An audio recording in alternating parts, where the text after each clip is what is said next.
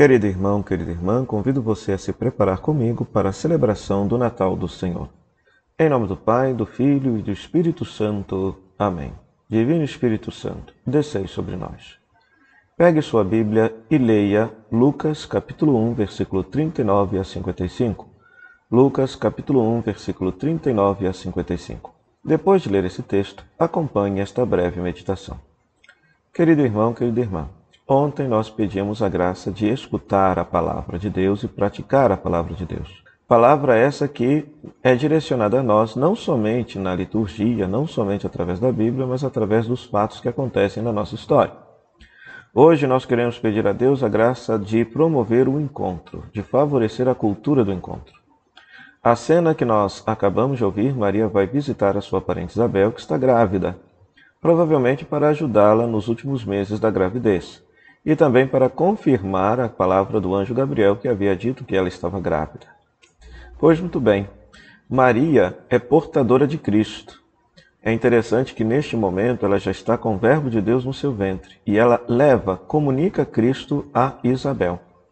Ora, assim também todo cristão e toda cristã tem a missão de levar, portar Cristo para as outras pessoas. Quando Maria saúda Isabel, Isabel fica repleta de alegria de tal maneira que a criança pula de alegria no seu ventre. Assim, nós também, o cristão, ao comunicar Cristo para as outras pessoas, deveria fazer com que as pessoas se enchessem da alegria de Deus. Quantas vezes as pessoas se encontram conosco, mas saem mais angustiadas e tristes, ao invés de saírem cheias de fé, de esperança, de ânimo e de alegria na vida? O cristão deve portar Cristo, deve levar Cristo para os demais. Além do fato também de que Maria vai para servir. Então, o encontro favorece a que nós conheçamos a necessidade das pessoas e possamos colocar a nossa vida a serviço delas. O nosso mundo é tão egoísta, o nosso mundo está acostumando as pessoas a viverem para si mesmas e muitas vezes não tem a disponibilidade de saírem de si para colocarem a vida a serviço do próximo mais necessitado.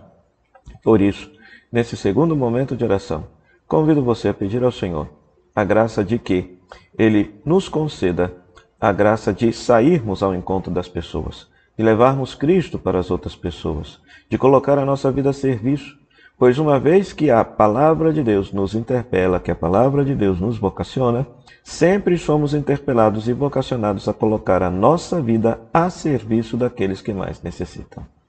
Pai nosso que estais no céu, santificado seja o vosso nome, venha a nós o vosso reino, seja feita a vossa vontade, assim na terra como no céu. O pão nosso de cada dia nos dai hoje, perdoai-nos as nossas ofensas, assim como nós perdoamos a quem nos tem ofendido. E não nos deixeis cair em tentação, mas livrai-nos do mal. Amém. O Senhor esteja convosco, Ele está no meio de nós. Que a bênção de Deus Todo-Poderoso, Pai, Filho e Espírito Santo, desça sobre você e sobre sua família e permaneça para sempre. Amém.